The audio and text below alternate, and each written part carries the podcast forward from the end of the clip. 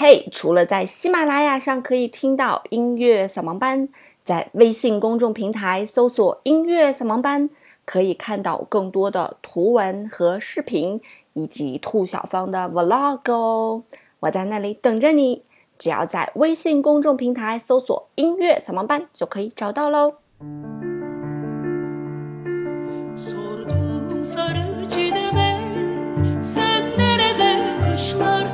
音乐不迷路，就在扫盲班。嘿，手机前亲爱的你们好，欢迎来到今天的音乐扫盲班。上周三的时候呢，跟大家征集了很多这个意见和建议哈，嗯，就是询问大家有没有想听的节目。那今后周三的节目呢，都会选取这个我能讲的东西来跟大家一起来分享哈。那么周末的节目就是一生必聆听的音乐，就是讲一些古典音乐类的一些节目。那我也在这里非常非常真诚的邀请，嗯，在听我节目当中的行业的大咖可以来联系我，看看有没有机会，我们可以一起来做一些节目哈。非常非常的真诚的邀请大家。但是尽量去我的粉丝 QQ 群找我哈，或者去我的微博找我，不要给我私信，我喜马拉雅私信很多，有点看不到。好啦，那在上一周的留言里面呢，有一个小伙伴问了一个非常有趣的问题哈，说为什么五线谱表里面有高音谱号有低音谱号呢？为什么不做成一个就完了呢？哎，这个问题是一件非常有趣的事情哈。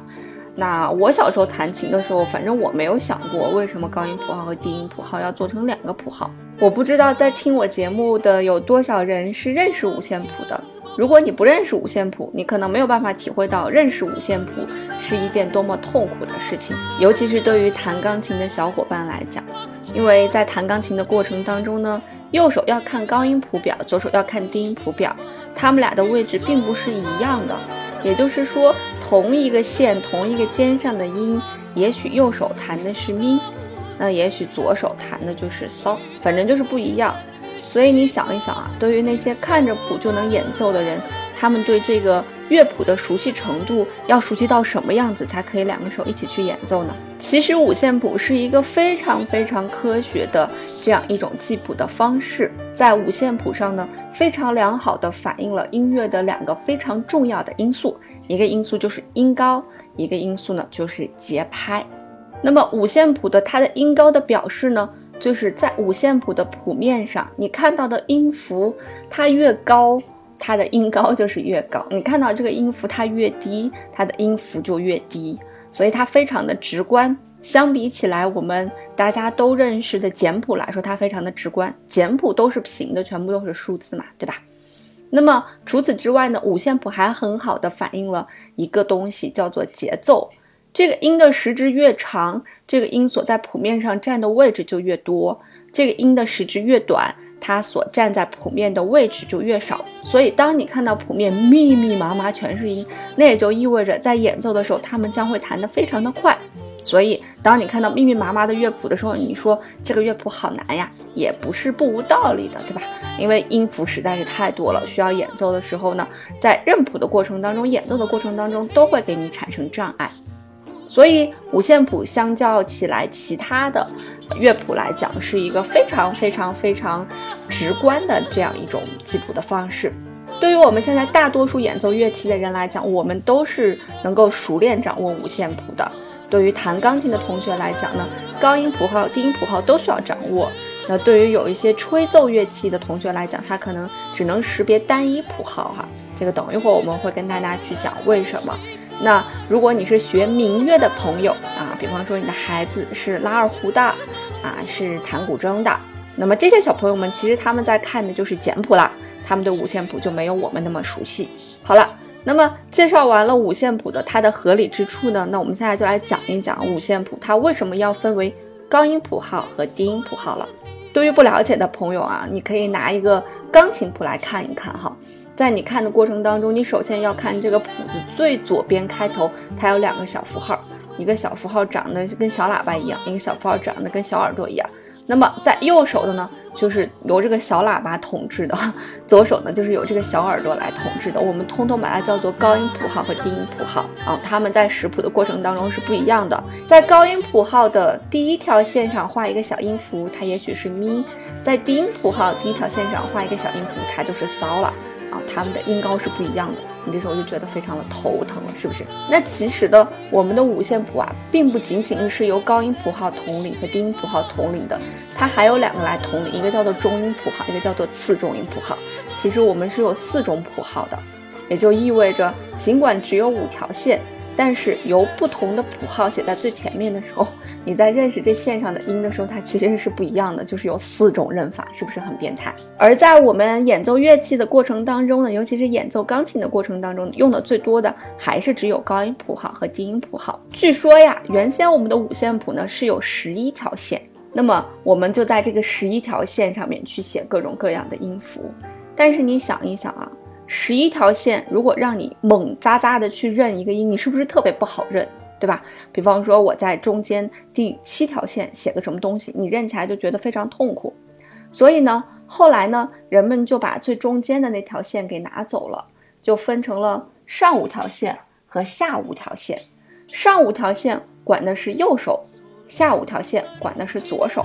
而中间那一条线呢，就统一的。都是我们乐器当中比较重要的那个音，就是中央 C，就是刀那个音，在钢琴上面就是正中间的那个刀那个音啊。一般钢琴的那个品牌的那个标志啊，它那个标志卡的位置啊，就是在我们中央 C 的位置，就是正中间刀那个位置。哎，所以你现在就发现了一个规律哈，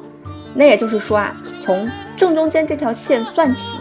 正中间这条线往上的通通是高音谱号。那么音呢，就是比中央 C 越来越高，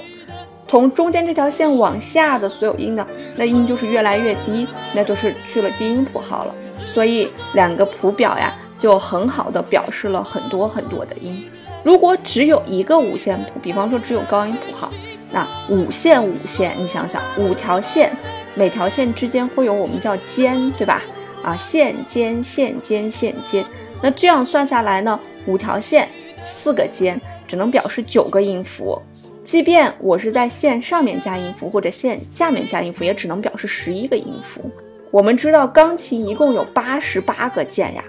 你要用这十一个去表示八十八个键，怎么表示？那你就只能再加其他的线了，是吗？那加起来看起来就会让人很痛苦啊！大家可以看在文稿当中的那个配图哈，你看，如果要加了这么多线，让你去认一个音。再厉害、再牛的人认这个音也得数一数吧，是不是？我都加了十条线了，我怎么能一下能认出来这个音呢？认不出来。所以为了识谱的便捷性呢，我们就把它分成了高音谱号和低音谱号，高音谱表和低音谱表，这样呢更有利于大家去认识谱表当中的音。那我们会发现，高音谱号和低音谱号对应的这个乐器啊，钢琴比较多，因为钢琴的音域太广了，八十八个键呀。是不是？它基本上是我们所有乐器当中呢音域最广的乐器了。我们原先讲过，说人声啊，差不多我们人唱歌只能唱到这个十二个键左右。那么可能林俊杰的音域会宽一点，能宽到十六、十八，甚至二十个键左右。那么就算世界上最宽的人的音域，他也只能宽到三十二个键左右，他绝对宽不到八十八个键去。所以人声的音域是钢琴的一部分。那我们看到的其他的乐器，比方说一些吹奏乐器，长笛、单簧管、双簧管，它们所能吹奏的音域呢也是有限的。比方说长笛，它都比较适合高音区在上面；比方说大管，它都比较适合中低音区。哈，那比方说像大提琴这种，也是属于中低音区的乐器。正是因为有这些乐器的独特特性呢，所以有一些乐器它只用看高音谱表就可以了，它看不到低音啊，它吹不到那底下去啊。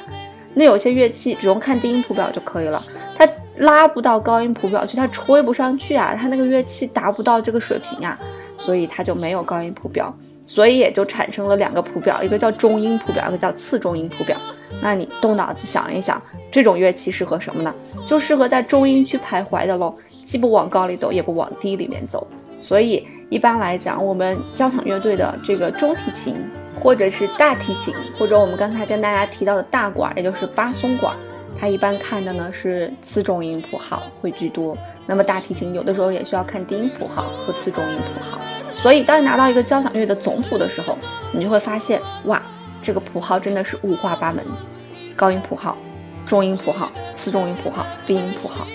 反正就是有很多谱号了。其实五线谱的这种确立呢，差不多是在欧洲十七世纪左右才完善的。那么之前开始呢，五线谱也不是长这个样子哈。那么据说呢，这个五线谱最早是西方中世纪早期人们所用的一个叫做牛姆谱的东西来去记录的。这个牛姆谱啊，当时就是只表示音的高低。不表示音的长短，也就是只表示了我们音乐当中的音符之间的高低关系，没有表示它们的节奏之间的关系。那显然音乐出来就是不精确的嘛，对吧？那后来呢，在十二世纪左右呢，又出现了一种东西，叫做呃格雷果圣歌。那个时候呢，大家会用文字啊和这个东西结合来表示音高。那也有人呢是用这个线条来去记录这个格雷果圣歌。他们在用的这个线条呢，由一条线逐渐就发展成了四条线了，也是没有一定的标准啊。所以之前呢，一直都是五线谱，其实是四线谱发展而来的。那再往后再去发展呢，据说啊是由一个意大利人来制作的这个五线四间的这个乐谱，直到了十六世纪的法国呢，才把他们这个音乐整合成五线谱的这样一个系统，然后很快的就在欧洲。这个流传开了，这是五线谱的一个简短的这样一个历史，所以五线谱还是一个非常非常好的这样一个记录音乐的一种方法。当然，在五线谱上面不仅仅只有音高、节奏，很多时候它还有速度的标记啊、快慢的标记啊、情绪的标记啊、嗯反符号的标记啊，它有很多很多其他的符号。那么每一种乐器呢，因为它的各种各样的演奏法，所以在谱面当中也有各种各样的标记。比方说小提琴，他们就有一些拨弦儿啊，对吧？连弓拉奏啊这些东西。那我有一个朋友，他住的地方家里面小孩，楼上小孩天天练钢琴很吵，然后他就生气了，买了个唢呐回来，天天练唢呐，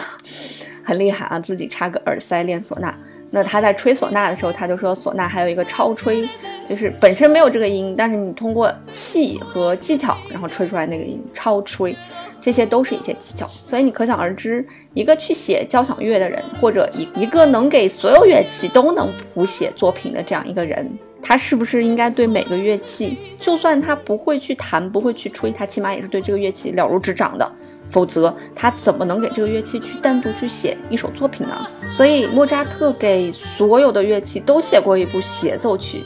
可想而知他是不是天才了。好啦，今天的节目呢就到这儿了。如果你想快速的认识五线谱呢，欢迎去微信公众平台“音乐扫盲班”来去回复五线谱，你就可以看到如何去快速的识别五线谱了。那今天的节目就到这儿了，欢迎大家继续来给我提供素材，音乐不迷路就在扫盲班啦。